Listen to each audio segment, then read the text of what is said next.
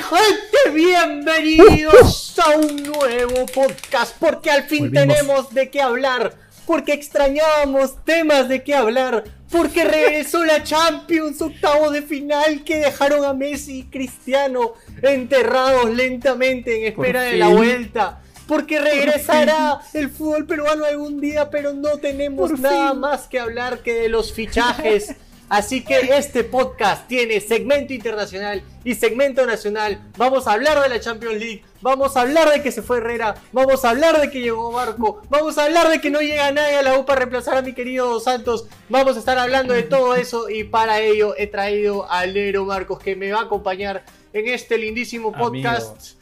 Y para ello, para ello hay que comentar algo. Hay que comentar algo. Para todos aquellos que están viendo nuestro Instagram, ven nuestras historias que subimos todos los días, saben que el, martes en la mañana yo subí unas historias diciendo, apuéstenle Mbappé. ¿Ah? Apuéstenle Mbappé, apuéstenle a Liverpool, dije. Sí dijo, sí Las cuotas en Dorado Bet estaban buenas, buenas.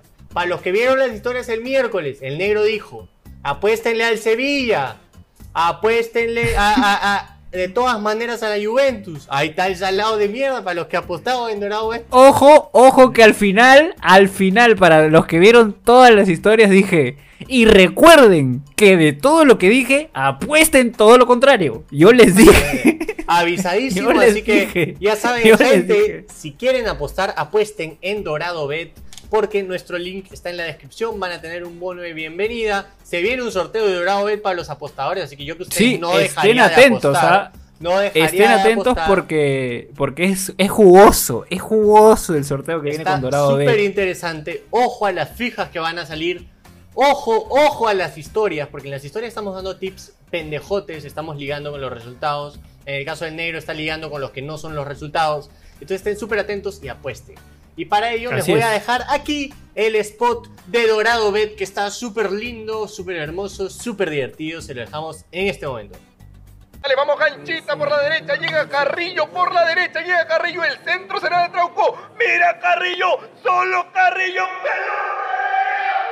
Paraguay llega debilitado por la banda izquierda y deberíamos saber explotar esa falencia con la velocidad de Carrillo. Carrillo comentó que no le teme al calor de Asunción. Soy árabe, fue lo que dijo. Recordemos que Perú, de los últimos cinco partidos,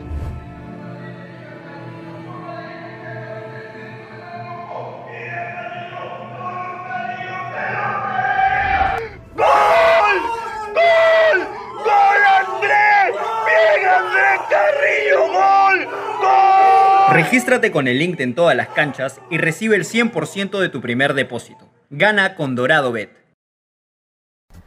Y bueno, gente, empezamos con el primer bloque, bloque internacional. La gente nos pedía que hablemos de fútbol internacional y para eso estoy aquí con enero. Nos hemos repartido los partidos, cada uno ha visto dos partidos y tenemos cositas de qué hablar. Y vamos a empezar con los primeros dos partidos.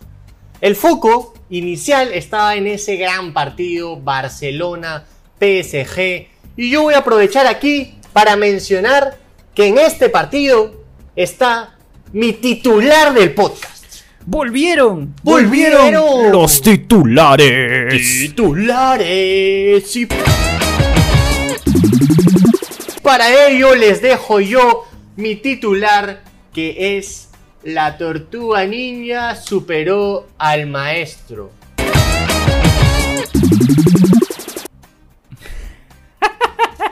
Mbappé, Mbappé metió un hat-trick, pero no fue cualquier hat-trick, hermano. ¡Qué golotes! El gol que clava en el ángulo del área chica, gol definición de FIFA. El gol que anota, el tercer gol, el que patea el ángulo de, afuera del área frío, confiadísimo de que le iba a meter ahí. Ese es el Mbappé que queremos ver el resto de la Champions. Y en el otro lado, un Messi triste, un Messi que logró anotar de penal, pero con un Barcelona ¿eh? que, no, que no lo apoya, un Barcelona que, que no demuestra nada, un técnico que está más rendido que la puta madre.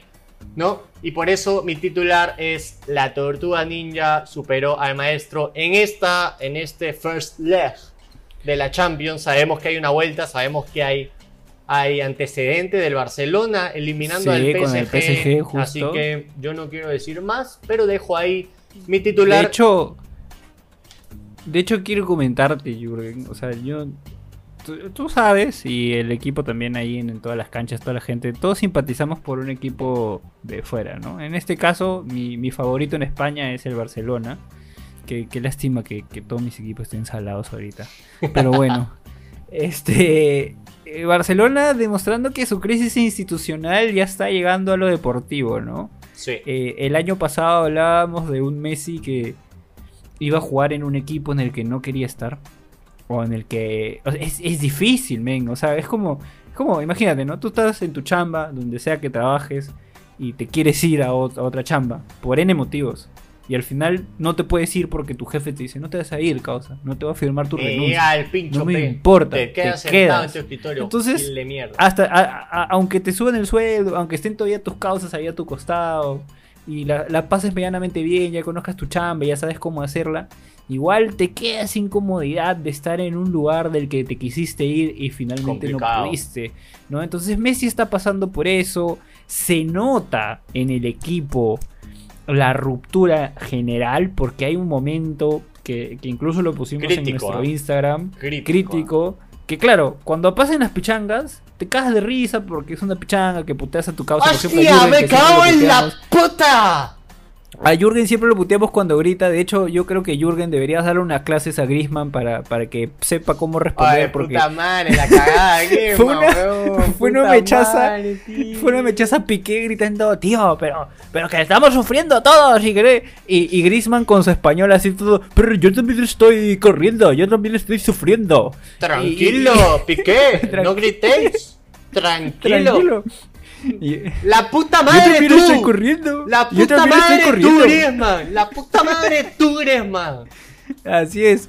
Entonces, o sea, se nota la frustración del equipo del Barcelona sin un líder real, porque probablemente si, si existiese el- un líder ahí, hubiese puesto el parche en una en esa discusión. Y si Piqué es el líder, creo que nosotros Es que hemos jugado fútbol, si nosotros que hemos jugado fútbol sabemos que eso en el camerino, no en la, en- no en la mitad de la cancha o en, el, o, en, o en la media luna del área, que estás tu rival se está dando cuenta Se está cagando de risa. que algo no funciona en ti, que te estás desesperando, que estás perdiendo los papeles. Entonces, para mí, eso, estando en el 1 a 1, fue clave para que el PSG se creciera en el Camp Nou.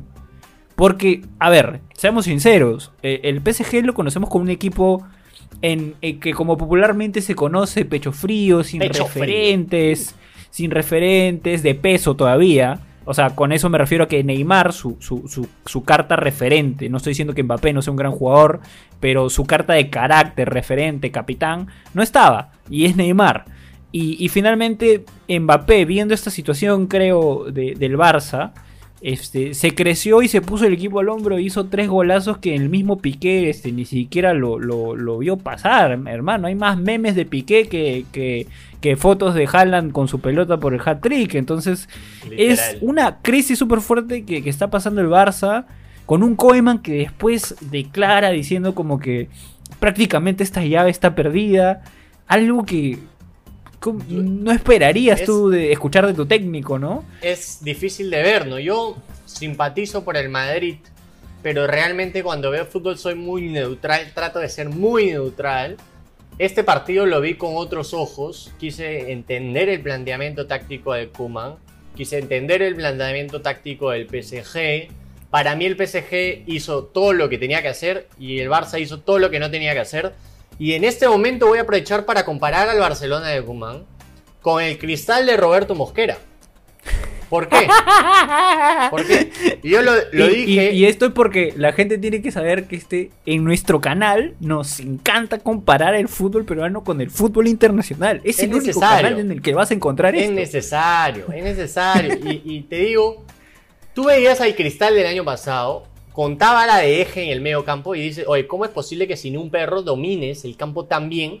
Y se trata de, de entrenar, de practicar, de que la táctica esté clara, de que los jugadores tengan claro por qué juegan, por qué camiseta juegan, a dónde te mueves, por qué te mueves. Y ahora vamos a pasar a otro partido en el que se ve muy bien este ejercicio. Y en el Barcelona, cuando pones a De Jong, cuando pones a Busquets encargado del eje del medio campo, pero no tienes un equipo que te ayude, se ven de- este déficit defensivo en el que había un espacio entre la defensa y el mediocampo abismal. Y, en la, y, si dejas ese espacio, dejas que los mediocampos avancen, dejas que los mediocampos te ataquen. Y cuando los mediocampos te atacan, tus delanteros te ganan la espalda porque tu central sale. Tu central sale, tu lateral sale. A Dest lo tuvieron de hijito, hijito y medio de Mbappé. Y Mbappé ganó espaldas toda la noche, toda la noche. Hasta se ve un pase en el gol, es un golazo de Mbappé, el que define dentro del área que engancha al Lenglet. El pase de Berratti, Berratti ve así. Nada más, no necesitó más que eso. Y pone la bola con la parte externa porque hay un pasillo gigante por donde puede pasar la pelota. Entonces, este, yo creo que es totalmente falla táctica de- del Barcelona. Eh, y Mbappé aprovecha muy bien estos espacios y define. Y vimos a un Mbappé en su gloria. O sea, una cosa es que juegue un buen partido y otra cosa es ver Es que la confianza con la que hace esa definición en el último gol. Te dice mucho de cómo está el jugador. un Mbappé crecido viendo al equipo, a, a su contrincante prácticamente en la lona. O sea, ya era prácticamente, "Oh, ya déjalo, está muerto. Eh, un, Mbappé, un Mbappé crecido porque tenía que ponerse el equipo al hombro y, y su equipo lo apoyó para eso. Y un Mbappé, como diríamos, un Cheput con espacios te destruye. Un Mbappé con espacios, hermano, te deja... O sea, ya, ¿para qué juegas? ¿Para qué juegas? Mbappé con espacios... No, no puedes hacer eso. Le, le tienes que estar soplando la nuca, mi causa. Porque si- definitivamente Mm. hizo agüita la defensa del Barcelona. Siendo el inglés no un mal jugador y siendo rápido para hacer un back central. Ahora, Mbappé, no sé si para ti, está en el top 3 de mejores delanteros en el momento, no de la historia, no de la... En este momento, Mbappé está en tu top 3 de delanteros. No lo he pensado, pero, pero quizás sí, ¿no? O sea, lo tengo, lo pongo fijo. Me das la posibilidad de ficharlo, lo ficho de todas maneras. Me lo pones en mi Ultimate Team y lo pongo de ley. Y te, O sea, y te no pregunto manera. esto, te pregunto esto porque ha sido una jornada de Champions con delanteros interesantes haciendo partidos importantes. Y vamos a pasar al segundo partido del día. No vamos a ahondar mucho en este partido porque no, no hubo tanto que analizar. El Liverpool aprovechó las que tuvo y anotaron Mané y Salah, dos tremendísimos delanteros también, que Sí. seguramente en un top 5, top 10 están de cualquier persona del mundo y que le están salvando el barco a Klopp. Un Klopp complicadísimo porque no tiene defensas, ¿no? Entonces, cuando tienes un equipo que defiende mal, Diosito te ampare y tus delanteros metan los goles, ¿no? O sea, hablaste bien de la efectividad del Liverpool. De hecho, la, la posesión se mantuvo en ambos equipos. Fue un partido duro, fue un partido bastante trabado, bastante típico de cuando le juegas a Klopp. Porque si a Klopp le, eh, digamos, a los delanteros que tiene Klopp le dejas espacios, te van a vacunar fijo. Y, creo que es básicamente la radiografía del partido, ¿no? Este, solamente creo que tiros al arco, o sea, dirigidos al arco que, que- que tuvo Liverpool fueron tres. Este, hizo, e hizo dos goles. Hizo dos. Y muy cerca, muy cerca en, a nivel de tiempo. O sea, digamos, eh, tuvo la primera con, con Salah, hizo el gol. El Leipzig dice, uy, ya nos clavaron, tenemos que salir, porque si no la cagada. Y en esos cinco minutos que tú sales, ¡boom! Te clavan el segundo y adiós. Exactamente, Adiós. ¿no? Esa, esa dormir, pequeña papá. distracción te cuesta caro y te clavan el 2-0 y el Liverpool ganando 2-0 de visita no iba a arriesgar más, no iba a buscar más. Cerró el partido, cerró el partido, sacó a Firmino, sacó a Thiago, cerró el partido tranquilo. Y el Liverpool se lleva a casa un 2-0 muy importante contra un rival muy difícil. Tampoco lo descartaría el Leipzig. Es un rival muy complicado. Ha tenido buenos partidos en esta Champions. Y hablando más de delanteros, porque hemos hablado de Mané, hemos hablado de Salah, hemos hablado de Messi, hemos hablado de Mbappé, no hemos hablado de Braithwaite, el mejor delantero del mundo que tiene el Barcelona. Lo vamos a saltear por esta vez. Y en otro plano, mientras Messi sufre, Cristiano también sufre. Cristiano Sí, también amigo. sufre, pero esta vez aquí- sufre por dos lados. ¿ah? Así es. Sufre Aquí por dos te, lados.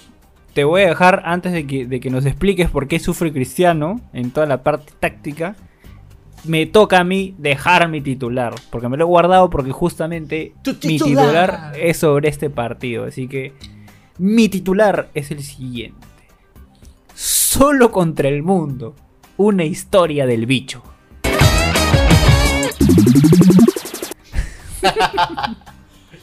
No, y ilustraste Pobre todo. bicho, amigo, amigo. Pobre bicho. Y, y escúchame. O sea, Cristiano demostrado. Y de hecho es una de las grandes discusiones entre Team Cristiano y Team Messi. Cuando sale este argumento del, del Team Cristiano que te dice, mano, Cristiano solo te gana un partido. Y es verdad. Lo ha demostrado. Lo ha demostrado en Lo la ha cancha que ha querido. Pero solo te gana un partido. Pero también ya si le pones que no solamente el equipo contrario le va a quitar la pelota, sino tu propio equipo también te va a quitar la pelota, ya no te pases, hermano. Pues ya también. ¿Quiere- ¿Qué quiere que, que juegue contra es- 22? Es, es- es increíble. O sea, hay un momento del partido en, la- en el que Cristiano regatea y Alexandro lo taclea. Su propio lateral izquierdo lo taclea. Es un- Eso es solo lo había visto una- del fútbol peruano. ¿Se dan cuenta por qué comparamos el fútbol peruano con el fútbol internacional?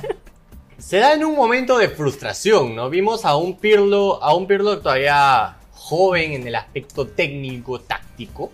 Tiene una idea de juego que se asemeja eh, tácticamente en posicionamiento al Guardiola de hoy, que juega un 2, 3, 2, 2. 2, 3, 2, no, 2, 3, 3, 2.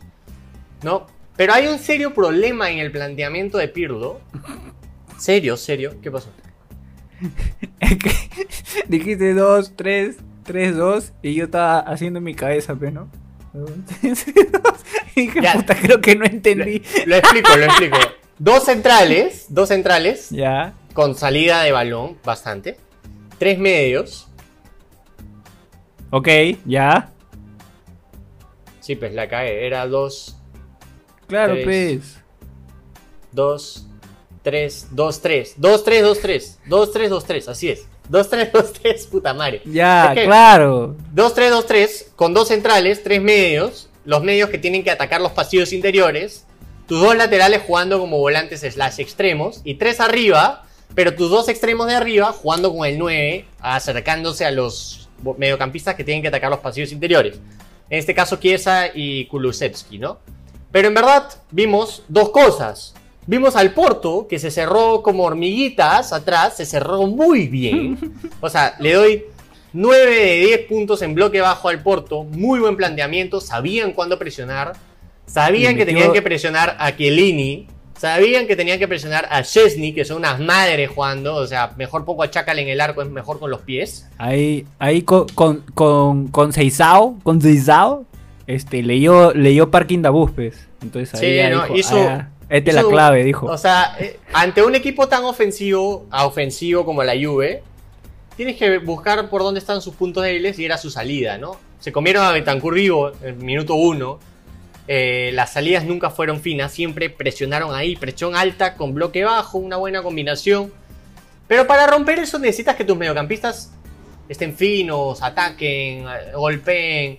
Y Betancourt, bajoneado por el error, Rabiot suplente en el PSG, o sea, un desastre. A mí no me gusta Rabiot lento, no ataca mucho. Termina siendo importante en un gol, pero una jugada fortuita. Este, entonces no vi una Juve que quiera atacar mucho, ¿no? Iba aún perdiendo 1-0, no tenía posibilidades, uno por la marca de Porto, dos por su falta de ideas, al punto que Cristiano empezó a bajar y casi jugaba de 6, ¿no?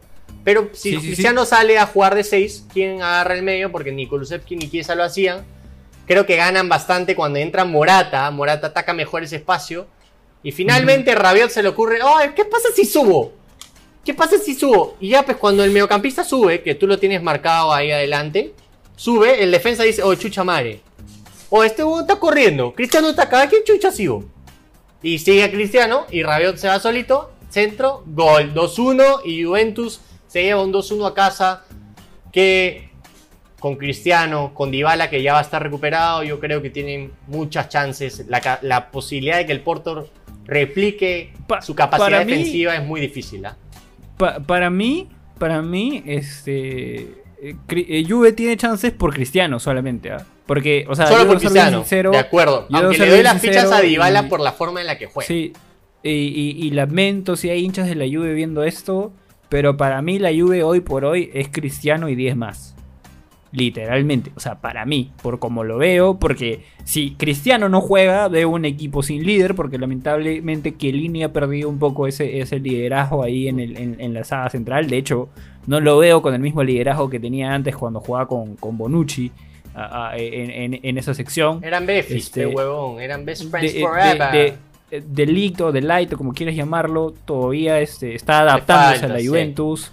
Este, y, no sé, me- Cristiano es para mí la, pieza clave, porque incluso Morata, aunque es rápido, es bueno, pierde un poco los papeles, este, trata, entra como loquito, quiere hacer todo y, lamentablemente no, no, no se puede, ¿no? Eh, si, si la Juve tiene posibilidades todavía para la siguiente llave es netamente por Cristiano y como bien dices, o sea, ahorita Pirlo se va a sentar, va a ver los videos de este partido y va a decir, ah, te cerraste atrás, te crees te crees vivo. Te Ah, ya. conchetumare, Te te, voy a crees ágil, te crees te voy a ágil, sacar la chaira petarado, Ahora te a sí, mandar la moto, va a analizar, va a analizar por, por dónde, por dónde va. Ah, ya, por acá me quieres cerrar, ya eres pendejo. Y va a cambiar toda la táctica y lo más probable es que rompan esa línea del Porto, a no ser que, este, Concienzado, este... Use la psicología inversa. Exacto, y Uno cambia también sabe. su táctica. No sabemos porque de repente mete a la pieza clave que es su hijo y, y, y- y ganan el partido, ¿no? Y después Sí. la otra llave, que de hecho nos va a dar pie a, la pregunta que dejamos en Instagram. Si no nos sigues en Instagram y no dejaste tu respuesta es porque eres Gil. Eres Gil, causa. porque si nos hubieses estado siguiendo, hubieses respondido y tu mensaje aparecería aquí. Pero como eres Gil no va a aparecer. pues, Y también va a aparecer en. Instagram para sacarte pica. Pero bueno. Dortmund y Sevilla. Como le, Buen dije en las histori- como le dije en las historias de Instagram, yo pensaba que el Sevilla se iba a, a- a imponer. Porque venía endiablado Sevilla. Este, en, la, eh, en la Sí. liga y, en, y en los torneos que estaba jugando. Rakitic estaba con todo. Este, que de hecho, qué, paradoja que justo Rakitic que se va y, Suárez que se va, la están rompiendo en sus clubes. Este, y el Barça la pasa mal. Pero bueno, trayéndolo al Sevilla, yo realmente pensaba que el Sevilla iba a ganar este partido contra el Dortmund de local. Probablemente el Dortmund en, en, en, lo iba a poder voltear. Pero no, no fue así. De hecho, el Dortmund salió con todo, con un Haaland hecho una bestia. Es una una bestia este brutalidad, es muchacho, una mano. brutalidad, es una brutalidad. ¿Qué vamos a hacer con Haaland? bro? Ya, ya superó el récord de goles este, en 13 partidos. 18 goles en 13 partidos. Está enfermo, weón. Está Nunca enfermo nadie antes lo había logrado. Está enfermo. Este, y amigo, ese es el futuro. 20 años. Eh, tiene toda una carrera por delante. Definitivamente toda una carrera por delante.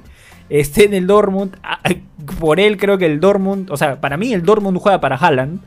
Este, se ha, es- ha encontrado de alguna manera este, la, la táctica. Y ahí tú lo puedes explicar de repente un poquito más este, digamos, el, el Dortmund ha encontrado la táctica para poder jugar para Haaland.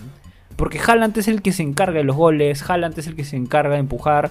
Es lo más peligroso que tiene el Dortmund. Y yo veo muy difícil, aunque al final cerró el partido este 3-2.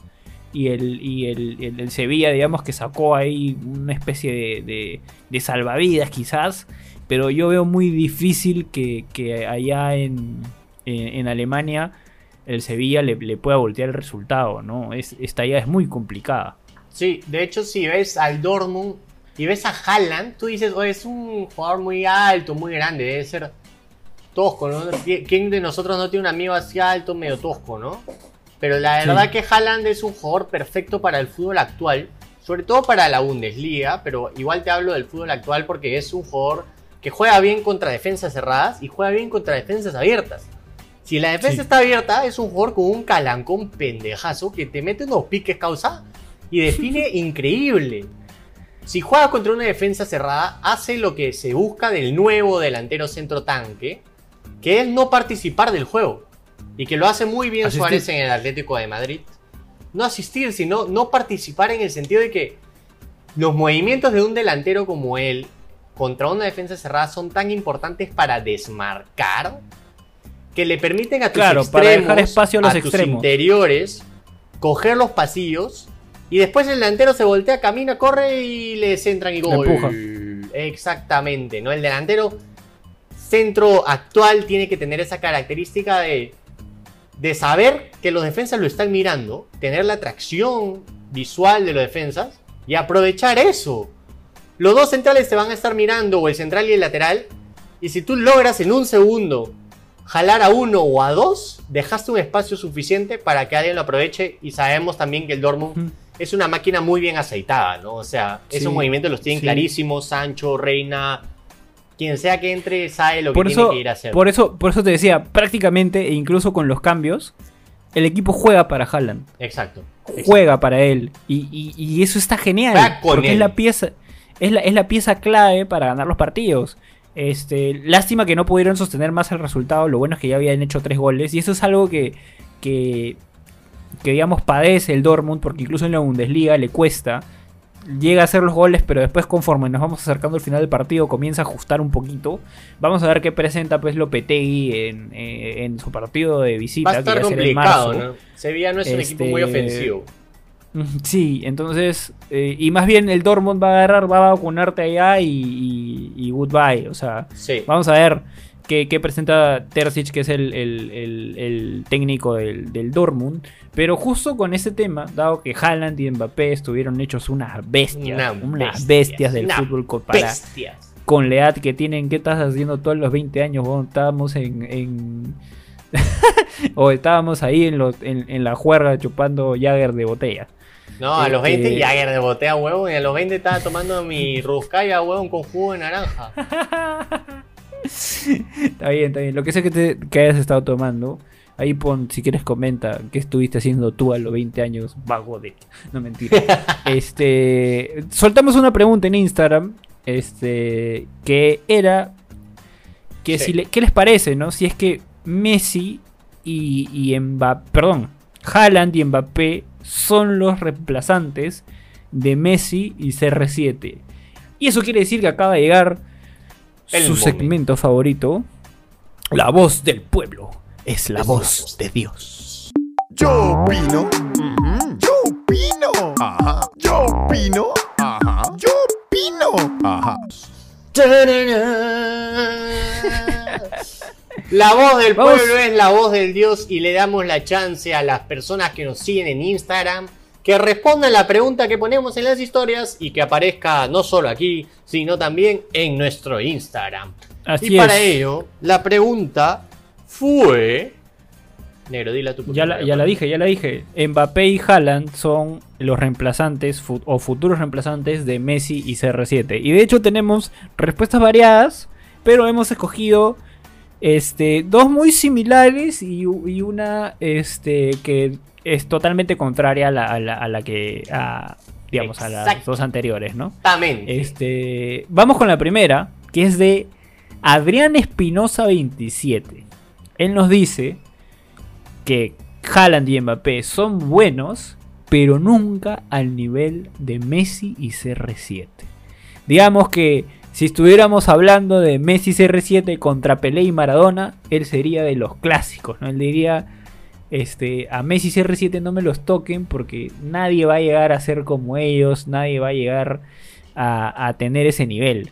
Ajá. Eh, no lo sé, no creo que es, es difícil comparar difícil. a jugadores que están en épocas distintas y en momentos diferentes, porque a pesar de que Haaland y Mbappé se cruzan en la misma época que Messi y CR7, se cruzan en momentos distintos, Sí. pero claro, si comparáramos al Y Messi y- fútbol y, CR distinto.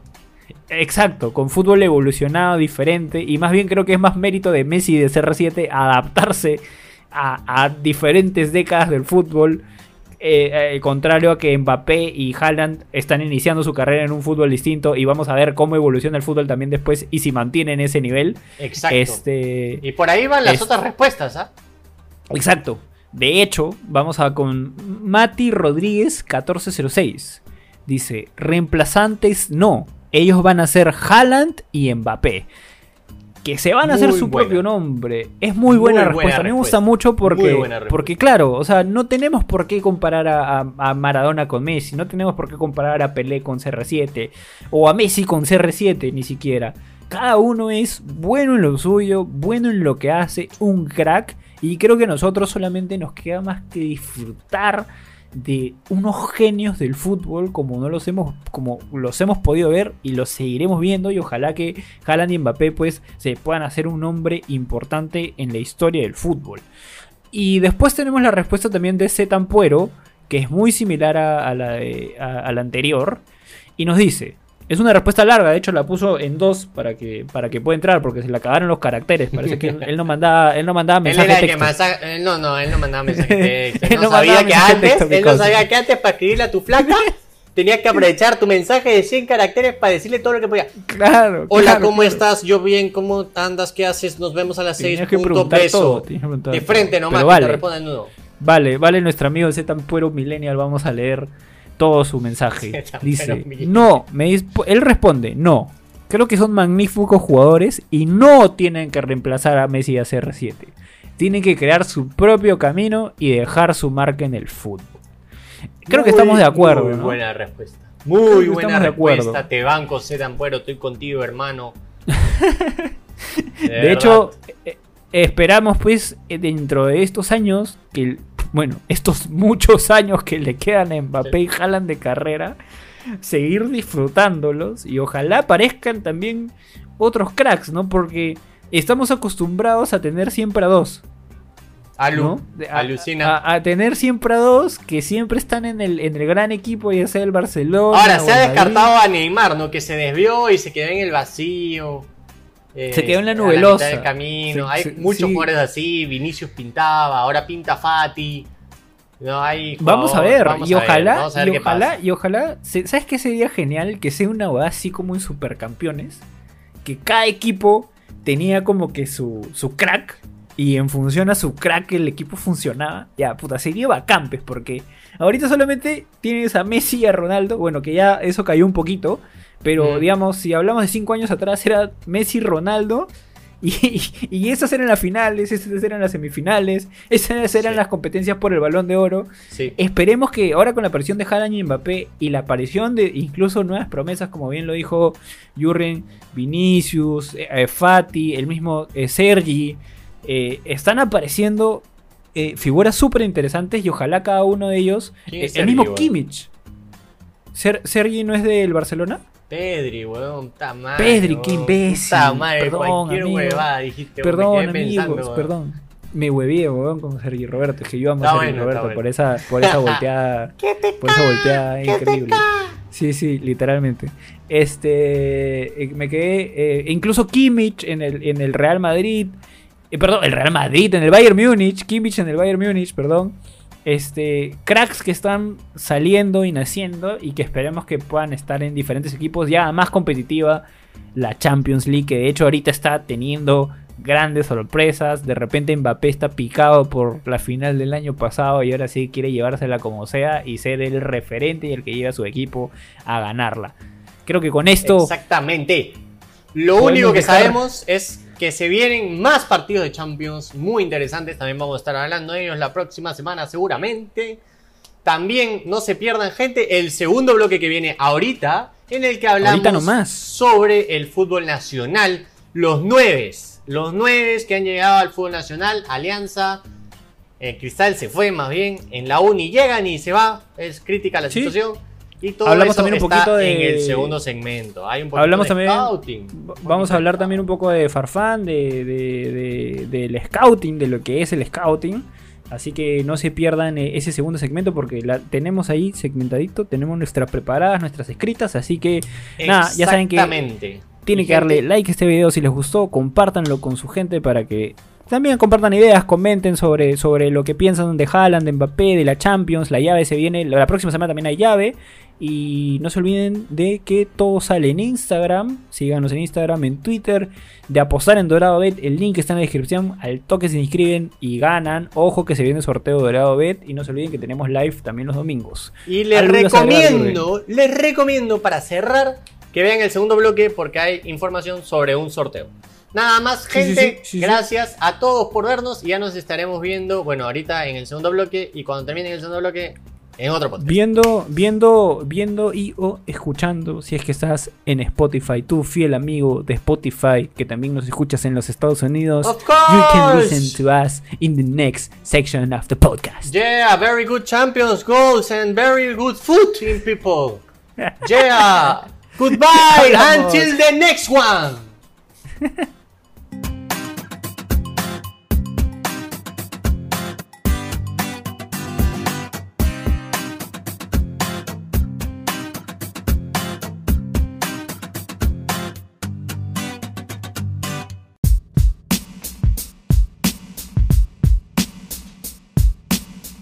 ¿Qué tal gente? Seguimos con el segundo bloque de este podcast y esta vez dejamos de lado el fútbol internacional y nos vamos a centrar en el fútbol nacional ya que los tres equipos, los tres equipos más representativos de nuestra nación, de nuestro fútbol, a pesar de que uno está ahora en segunda, tienen novedades con respecto a su delantero centro. Algunas noticias positivas, otras noticias negativas. Y es exactamente lo que vamos a hablar en este bloque. Y te pregunto, negro, como el último fichaje de Alianza Lima, Hernán Barcos, ¿cómo te sientes al respecto de la llegada de este delantero de talla mundial? La expectativa, creo, en general, parece que es grande. Ya yo no quiero emocionarme porque siempre llegan pues, estos fichajes con grandes galardones, buenos números. Este, hay que decir pues que en este caso la edad no le juega tan bien en cuanto a números se refiere o estadísticas se refiere al gran Hernán Barcos. Pero eh, parece que es un delantero de presencia, de nivel, de tamaño, biotipo. Y parece que puede este, tener eh, cositas importantes más aún en la segunda división, ¿no? Igual hay que verlo en la cancha, ¿no? En la cancha, en la cancha se, conocen a, a los verdaderos bravos. Igual vamos a, vamos a avanzar más con este tema un poquito más adelante. Quiero, este, primero, hacerle recordar a toda la gente, justo que estamos hablando de Alianza, que estamos haciendo un hermoso sorteo de la camiseta 2021. Es una camiseta importante porque sí, yo sé que tú vas a ir a comentar, ah, camiseta de segunda, ah. Yo sé, está bien, haz tu chongo divertido ahí, escríbelo. Pero es una camiseta, al menos, creo yo, para los aliancistas importante porque, digamos, eh, es algo que enfrentamos como verdaderos hinchas y es la camiseta que en teoría debería llevarnos a la primera división. Es, es la obligación que tiene Alianza. De hecho, aquí ya la tengo, muchachos.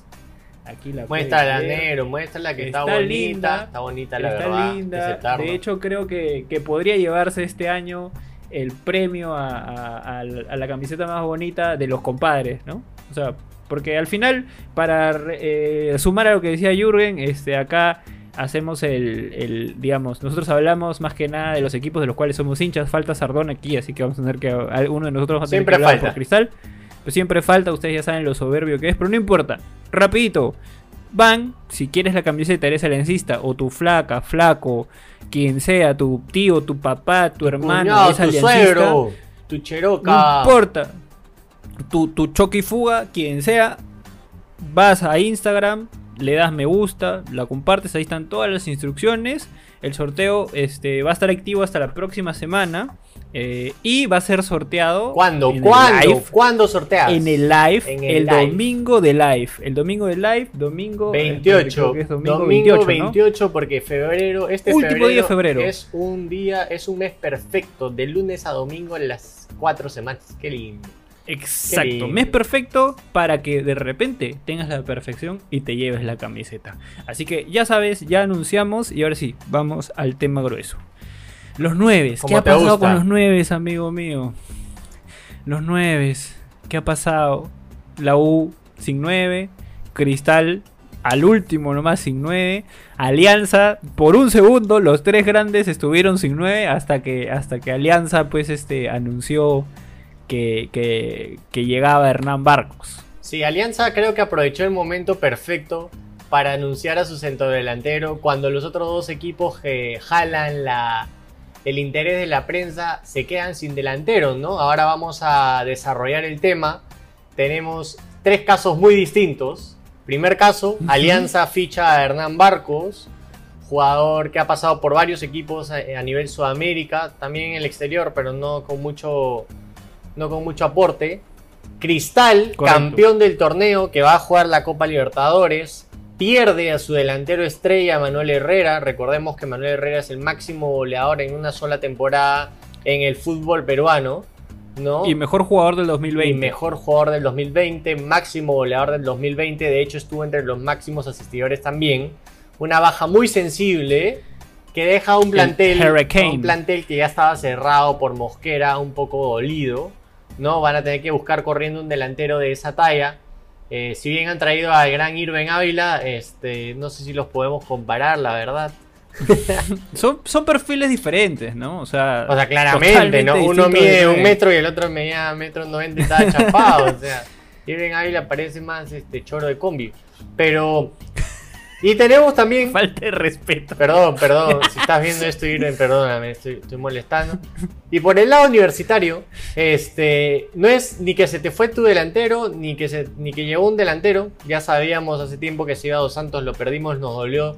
Nos sigue doliendo. Iba a llegar un delantero, eh, Bruno, Bruno Vides, si no me equivoco. Sí, Sé que se apellida Vides. Vides, Bruno. Y finalmente termina anunciando que por un tema familiar, ajeno al económico, ajeno a lo institucional, decide no unirse al equipo Crema, que ya tenía como deadline, ya tenía como deadline cierre de mes para cerrar el equipo. De hecho, Comiso dijo, llega el delantero y cerramos el equipo. Yo no sé con qué equipo va a jugar Libertadores, la verdad, pero para él está completo. Este, y ahora seguimos en la búsqueda de un nuevo delantero centro. Hay mucha gente que dice, dale la fe a Alex Valera. Yo le doy la fe, hermano. Yo le doy la fe. Me Jugador gusta, revelación, ¿ah? me gusta cuando hay jugadores que pasan de equipos pequeños a equipos grandes del mismo torneo porque ya están adaptados. De hecho, se han adaptado bien y por eso están dando este salto. Pero no me parece el delantero para un torneo internacional que vamos a afrontar porque también Universitario va a jugar la Copa Libertadores. Entonces, negro, como está tu presencia acá y no está la de Sardón, vamos a arrancar con Alianza Lima y con Hernán Barcos, que según la estadística que subió Alianza, más de 260 goles en su carrera. Pero cuéntame un Sí, sí, poquito, sí. debes haber averiguado algo de, de- de cómo está De hecho, actualmente. De hecho, hicimos. Soltamos un post en, en- en Instagram sobre, sobre Hernán Barcos. De hecho, hasta tuvimos una discusión sobre cuántos goles había hecho en realidad. Intenso, ¿ah? Diferentes páginas, diferentes páginas le dan di- distintos números. Hasta que finalmente encontramos la realidad. Fueron 284 goles en toda su carrera. En aproximadamente. eh, este te- eh, poco más de 600 partidos jugados O sea, en diferentes competencias. Como bien lo dijiste, tuvo un paso por Europa no tan, bueno, Europa y Asia también, no tan representativo, ¿no? Estuvo en China, estuvo en Portugal, estuvo en, en Serbia también, pero donde fue más relevante, donde tuvo este, digamos, un mejor papel y donde se lució fue este en en, en Sudamérica, específicamente en Brasil y en, en Ecuador, creo que es donde más eh, se lució. Y en los equipos en los que fue así fue Cruzeiro y el Edu de Quito. ¿no? Eh, y bueno, tendría que sumar también ahí a, este, a Gremio, donde pudo hacer este, una cantidad de 27 goles en 85 partidos. No es fácil jugar en la Liga Brasilera y ser goleador. no es fácil jugar en. Ecuador considerando la altura, más aún en uno de los grandes, porque incluso con, con LDU fue campeón de la Recopa este, Sí, Sudamericana. Sí, Entonces estamos, estamos hablando de un 9 experimentado, experimentado. un 9, un 9 tanque, como, como les gusta a muchos. como jurado. Como jurado en la Así es, pichanga. Y como le gusta a muchos puristas del fútbol que dicen que este es el verdadero 9 y, no es el falso 9 y este tipo de discusiones media filosóficas que se tiene. Aguantador, chocador, asistidor, goleador. Y bueno, que dada su trayectoria, lo que se espera es que traiga esa cuota de experiencia que a Alianza le estaba faltando, ¿no? Porque como bien veía, veíamos, en esa semana se confirmó que Bayón se quedaba y dijo que se quedaba. De hecho, él estaba esperando. Él lo, él lo dijo, ¿no? Eh, yo solamente estaba esperando que la administración me diga que iban, iban a contar conmigo porque me dan la oportunidad de devolver a Alianza donde, donde se merece. Él siente que tiene una responsabilidad con Alianza Sí. Y el, cuerpo técnico le ha dado esa oportunidad para quedarse y, digamos, eh, resarcir el error, ¿no? Que, ¿no? que no se la dio a algunos otros. El plantel de Alianza, como hemos visto, es muy joven, muy joven, sin contar a Bayón, y ahora con la llegada de, de, de barcos, que en teoría van a dar esa cuota de experiencia que se necesita para ascender. Porque una cosa es jugar la segunda división con, no sé, con Caemanes, Chabelines, sin, este, digamos, ofender el prestigio de estas instituciones, eh, que jugar la segunda con Alianza Lima, que tiene la obligación y la presión de subir de todas maneras. O sea, no es como que, ah, ya, vamos a jugar segunda y, y ojalá subamos. No, es... Alianza tiene que subir porque tiene que subir, ¿no? Y, y- y aparentemente este Barcos es el que va a dar este, esta cuota de experiencia. ¿no? Sí, sí, sí. De hecho, lo que comentas es muy importante. eh, y con ello ya tienes dos piezas fundamentales, ¿no? Un eje en el medio campo y un eje arriba, un tanque. Como tú dices, una gran discusión si deberíamos usar un 9 de área o un falso 9. Yo creo que para nuestro fútbol un 9 de área está muy bien. Sobre todo para segunda división. En segunda división eh, no se tiende a tener defensas ordenadas, la verdad. Entonces, hay muchas, eh, según la estadística, hay muchos goles de balón parado en segunda división. Y tener un delantero de estas características le podría aportar bastante a Alianza Lima en su rumbo a primera. Y te comento algo que le sigue doliendo a algunos hinchas de Alianza y que nos va a ayudar por ahí a dar una transición a otros equipos. Esperaban, la verdad, que el delantero centro sea Jefferson Farfán.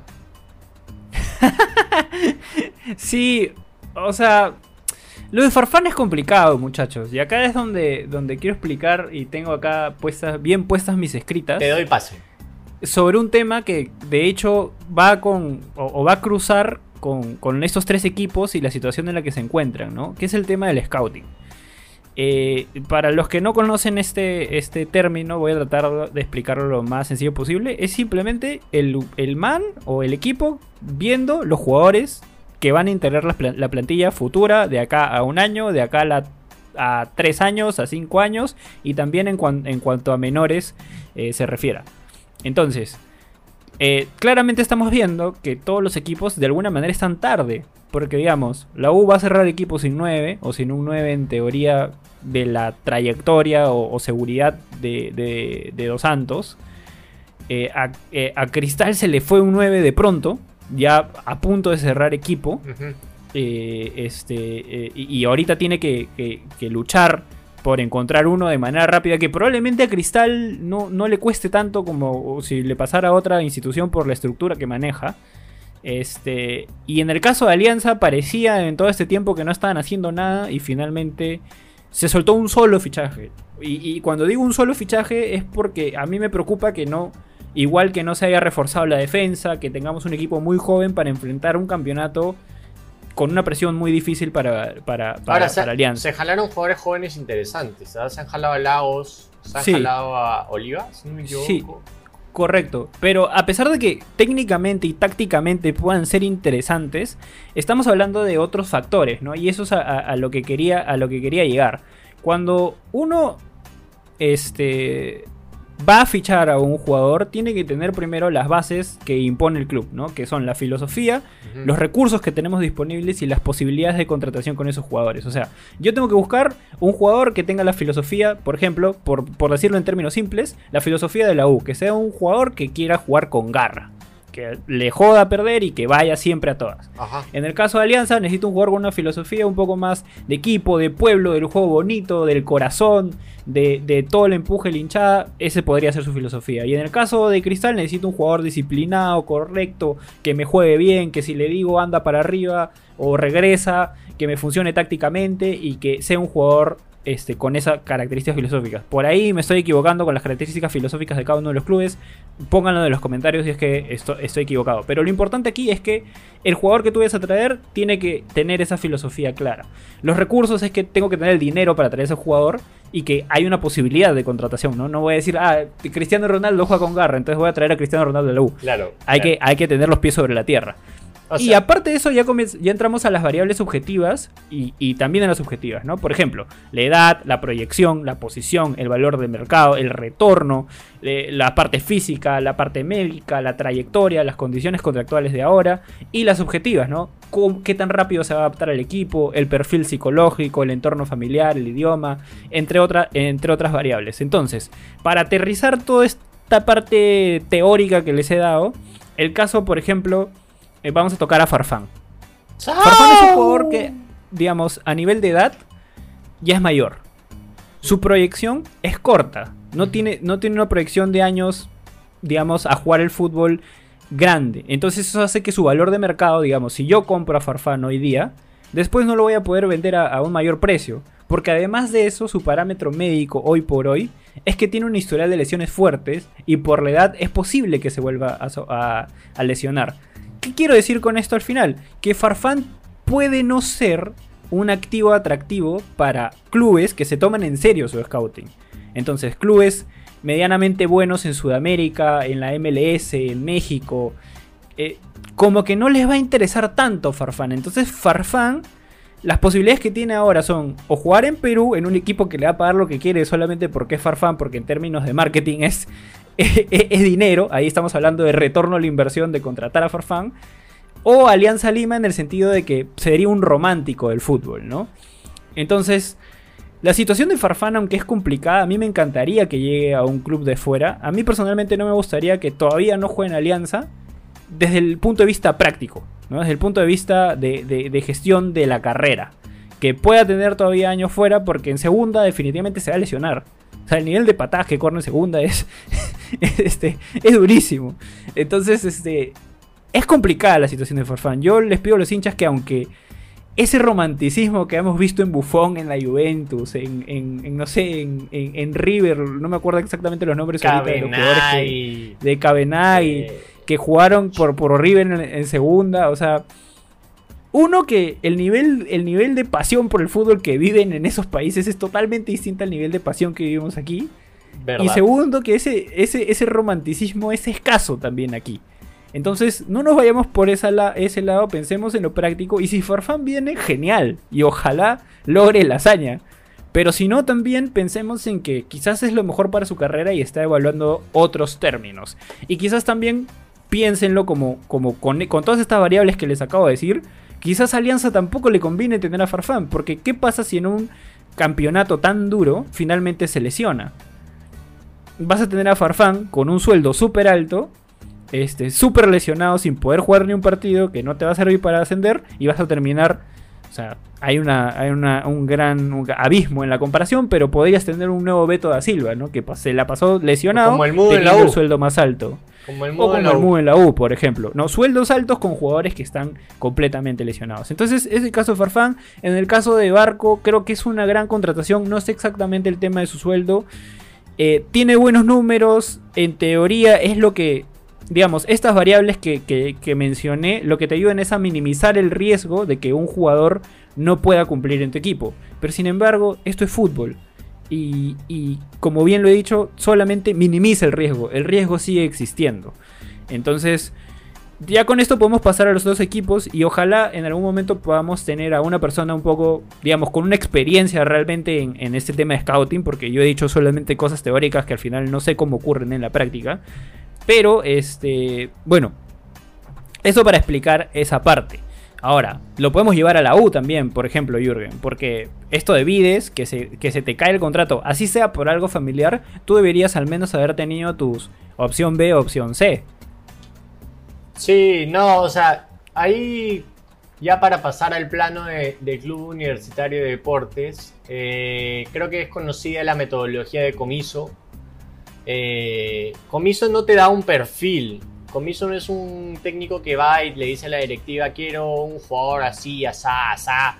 Y hay un equipo investigando encontrando jugadores con el perfil, utilizando la Big Data que es muy utilizada por la selección peruana inclusive. No, no es que no haya recursos en Perú, hay recursos, pero hay clubes que no lo utilizan.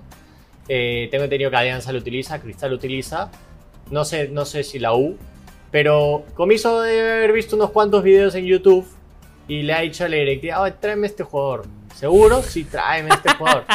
Si así trajo la Juaga, así trajo otros jugadores, ¿no? Entonces, está trayendo jugadores que, si tú ves un resumen de su carrera en YouTube, se ven muy interesantes hasta que lo pones en, en un papel y, y no entiendes qué hacen acá, ¿no? Caso de Urruti. Urruti fue un caso distinto porque llegó a ser importante en la U, pero si tú lo veías antes de la temporada, entrabas a Wikipedia, sencillo, no tienes que entrar a una página muy difícil, entrabas a Wikipedia y veías su carrera, eh, tenía como este un partido cada siete part- un gol cada siete partidos, ¿no? Entonces era un jugador que tú veías y decías, ojalá la haga el fútbol peruano, nada más, pero no era un jugador al que dices, oh, este jugador va a marcar la diferencia, oh, este jugador tiene buenos números, no, era un jugador clásico de ojalá en el fútbol peruano la haga, porque hay muchos delanteros que han llegado a hacerla en el fútbol peruano sin ser realmente buenos jugadores, o sea, siendo bien Al honestos. azar, al azar. Entonces Es ahora- Lo, lo que nos sobra de Argentina y de Uruguay, eso traemos.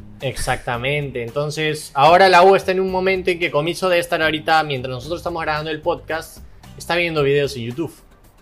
O sea, no, hay- no hay de otra. Y, y yo lo veo un poco anticuado, o sea, debe ser de los que no sabe bien cómo buscar en YouTube, no, no sabe que a la derecha te salen recomendados. Debe estar sufriendo un poquito. No, eh, o sea, para ponernos en el plano serio, yo creo que la U va a sufrir un poco para encontrar a este delantero flamante, reemplazante de Jonathan Dos Santos, que sí fue un caso de estudio, ¿no? Jonathan Dos Santos fue un jugador eh, estudiado dentro de un perfil. Cuando la directiva de la U el año pasado hizo los fichajes, hubo tres o cuatro opciones para cada posición que decidieron contratar. No hubo nada. Y se de notó, azar. ¿no? O sea, se notó al final. Tú ves en Dos Santos, en Urruti que, que Inclusive que en- Barreto, o sea, son jugadores que, que sí llegaron a ser Alonso, importantes ¿no? en el plantel. Alonso es una pieza fundamental en la defensa hoy día, entonces se notó que hubo un buen trabajo y este año se nota que no hay un buen trabajo. Como dije al inicio, Comiso dijo que el plantel está completo excepto por el 9. Yo no sé por dónde está completo porque mi delantera titular eh, o mi delantera, eh, el- los jugadores que tengo en la, fa- en la fase ofensiva son Chiquitín, que se rompe un, este, cada dos meses. eh, Urruti, que se rompió una vez cada dos meses el año pasado también. Puede haber sido también por el tema de la cuarentena, pero lo digo. Está Osorio, que era un desastre y lo prestaron y, y ahora no nos queda otra que tenerlo. Eh, Valera, que fue el jugador revelación del año pasado y ojalá tenga buenas chances y tenga un buen performance este año. Tenemos Ojo. Azúcar. ¿no? Tenemos Azúcar que fue un buen suplente, pero no termina definiéndote un partido, no termina siendo el jugador que "Ay, hay que meterlo para tampoco, ¿no? Entonces, estamos un poco Yo le tiraría. Yo le tiraría más fichas a, a Azúcar que a Valera. Y eso sí. es- o sea, como consejo a los hinchas de la U. Hay que tener. Valera hizo un gran campeonato el año pasado. eh, pero tiene que pasar todavía por un proceso de adaptación en la U. Adaptarse al club, adaptarse al juego. al juego adaptarse- sobre todo, o sea, el juego de que en el que se desempeñaba el año pasado va a ser muy distinto al que se va a desempeñar este año. No es como que contratas un delantero y, y acá te va a jugar bien, no. O sea, viene de jugar, es como que agarre yo a, a este, imagínate, ¿no? O, vamos a poner un caso de nivel mundial. Agarro a Griezmann que la hace muy bien en un 4-4-2 en Atlético de Madrid En Atlético. como un ajá. segundo delantero al costado de un 9 de área. Y lo llevan al Barcelona, donde no puede ser ni 9 solo, ni extremo, porque no se encuentra en un 4-3-3. ¿No? A pesar de ser un jugador de talla mundial, que en Francia se desempeña en 4-4-2 con un 9 de área al lado, que es Giroud. Y Giroud. lo está, llevas a un ambiente en el que no está adaptado y simplemente no te va a dar los resultados. O sea, es un tema... Y a pesar, a pesar de, y a pesar de eso, por su calidad, funciona en ciertas cositas. Exacto. Porque tiene la calidad Tiene- para al menos tratar de adaptarse, ¿no? Pero mundial. al final no, al final no suelta su 100%. Entonces, eh, trayéndolo de nuevo a, a Valera, ojalá que Valera se adapte súper rápido, porque eso ya depende de cada jugador, y pueda demostrar eh, lo, lo que puede hacer en la U, ¿no? Porque también hay que contar que la presión en Deportivo Yacuabamba es totalmente distinta a la presión que te pueden meter los hinchas de la U, incluso en cuarentena. O sea, Obvio. incluso sin estar en el estadio, ¿no? Entonces, No, es- importante es que, que, pesado. que- que oj- ojalá, ojalá Valera le vaya súper bien.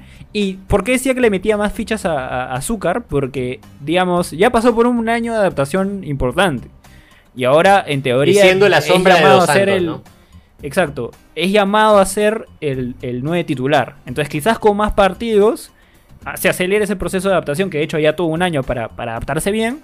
Y creo que, que, que Zúcar podría ser importante para la U. Ahora, no te estoy hablando de Libertadores, estoy hablando del torneo local. Estamos hablando del torneo local. Libertadores. Libertadores va a ser muy complicado. Va a ser muy, muy complicado. Y no solo se lo, se lo quiero dejar ahí a la U, sino se lo quiero dejar ahí a Cristal, ¿no? Cristal También, que sí. afronta la salida de su delantero estrella, como dijimos, Herrera. Un tremendo jugador. Salió el chisme por ahí de que la flaca lo estaba obligando a irse a Argentina. bueno, yo quiero... de- no, no puedo desmentir al 100%, ¿no? Puede ser que sea...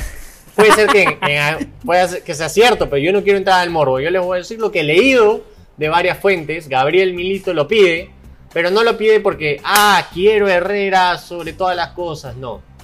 Eh, En Argentinos Juniors se da un caso específico que es Santiago Silo, un delantero que hemos visto en varios equipos de Argentina.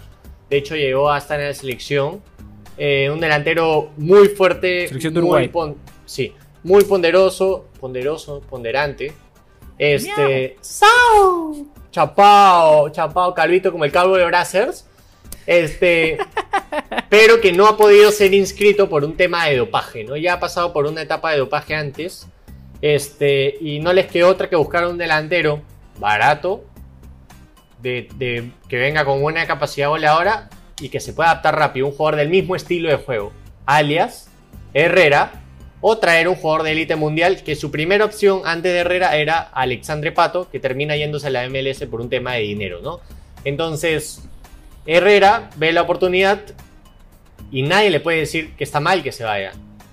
Porque, o sea, en tu chamba, así estés en la empresa de tu vida, si ves una oportunidad interesante, llamativa, con el riesgo de que la caes, te vas, pero weón, te vas y me la juego y la paso bien. Me regreso a Argentina, mi flaca va a estar feliz. Es volver a su país, estar con su gente. Me parece que este Argentinos Juniors juega eh, Libertadores. Me cagas. Me cagas. A ver, déjame, déjame, déjame, déjame, déjame buscar aquí. Y mientras averiguas, yo te, te, Porque, es- te porque voy- incluso está, está tercero en la Championship Argentina, en el grupo A, o sea, anda, anda bien, anda bien, no es un club que, que- que- que esté mal. No, eh, Evidentemente no, no es ni Boca ni River, pero es un gran equipo en, Sí, en, en- en Argentina, ¿no? sí, de hecho Ahora, ahí lo importante... Dale, dale. hubo como 8 cupos este año en la Libertadores, así que es muy probable que Argentinos esté ahí por lo del Campeonato de Defensa y Justicia y lo de Boca River este, en semifinal y Libertadores. Campeón de la Libertadores en el 85. Para que veas, o sea, no estamos hablando de, de Es cualquier un- club, o O sea, un club que es campeón de Libertadores es un club importante y punto. O sea, no tenemos ninguno acá en te das Perú. cuenta, te das cuenta con lo que dijo Jurgen en su nivel de scouting, ¿no? Yo quería a él, pero tengo mi SAS bajo la manga por si no llega. Exactamente. Ahora, Herrera se fue, este, vocearon a que Farfán quizás iba a llegar, como ya lo expliqué y conociendo la seriedad de, de Cristal, muy complicado. este, con lo que he explicado, es complicado que, que- que Farfán llegue a Cristal. Pero eh, jus- justamente con, con lo que se dijo, la estructura de Cristal puede manejar en conseguir quizás de man- alguna manera un poco rápido un nuevo 9. Y se vocea a Marcelo Martins de Bolivia, que no me parece un mal delantero, es un gran es un goleador. buen delantero, de la misma capacidad que Herrera, para mí, mismo estilo de juego.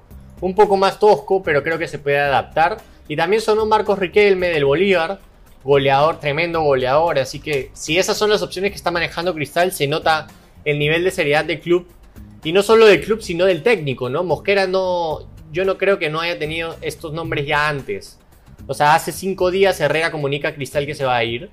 Eh, y ha tenido un tiempo para decirle, está bien, ándate, pero dame un toque, voy a buscar un par más.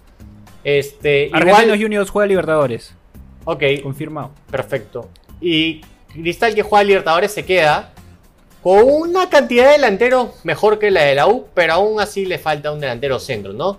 Tiene a Christopher Olivares, tiene a Marchán, tiene a, a Corozo, tiene a Hover, Alisa, tiene a Lisa, tiene a Irving, Ávila.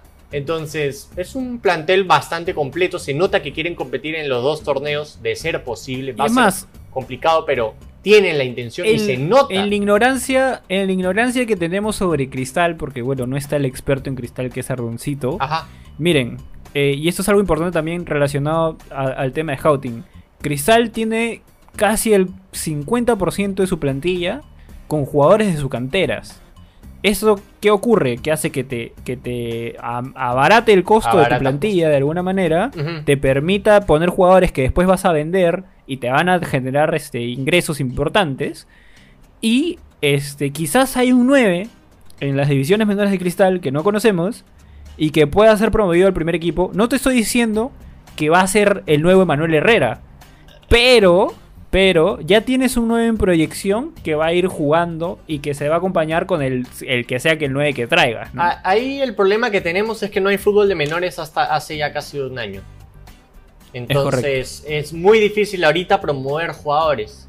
Es muy difícil, o sea, tendrías que pero ante la urgencia, Sí. ante la urgencia, ante la urgencia, Cristal la tendría más fácil en ese sentido, ¿no? Tienes a Lisa An- que no celebra los goles, papá.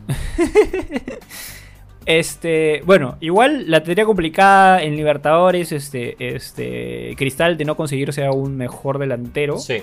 Igual tiene opciones, porque también incluso Alejandro Jover podría jugar de este famoso falso 9, Sí. este, haciendo un cambio ha táctico en la U, de hecho. que, que, que, que sabe para qué trajo a Hover. Así que creo que con esto ya podemos cerrar, ¿no? Este, este, este segmento o bloque eh, del Sí. podcast. Hemos hablado de los nueve, hemos hablado de scouting también. Este, temas que, a, a decir verdad, en la parte táctica le emociona bastante a Jurgen y la parte un poco más de gestión, dirección, es lo que, lo que, lo que, lo que la, la información que le hemos podido traer y de lo poco que hemos podido investigar y aprender Exactamente. e- en nuestras diferentes este, actividades del día a día. Entonces, nada, gente, eh, ya saben que pueden escucharnos en Spotify. A toda la gente que está ahí escuchándonos, gracias. También a la gente en Estados Unidos. How are you, my friends in the USA? You're welcome, fine, thank you, good listening. Exacto. Y para ti que nos estás viendo en YouTube, gracias por dejar tu like. Espero lo estés dejando porque eso nos ayuda un montón para que más gente conozca este lindo podcast que seguramente te ha divertido, te ha culturizado de alguna manera. Y esperemos, como Comenten, lo mencioné comenten. también, Exacto, comenten si quieren que traigamos a alguien, de qué otro tema quieren que hablemos. Acá nosotros tratamos de buscar la información. Espero también hayan disfrutado el, el podcast sobre la Champions. Saben que nos pueden seguir en Instagram, ahí dejamos las preguntas, soltamos los titulares. Ten- estamos súper activos en Instagram. seguir en Twitter. Este, en TikTok también, que Juan está que hace de las suyas. Está hecho un locazo ahí en TikTok. Y también en Twitch que estamos saliendo todas las semanas en vivo. Así que, sin nada más que decir, nos despedimos, Jürgen. Adiós, gente. Muchas gracias por vernos y ya nos estamos viendo en el próximo podcast. Adiosito. Chaucito.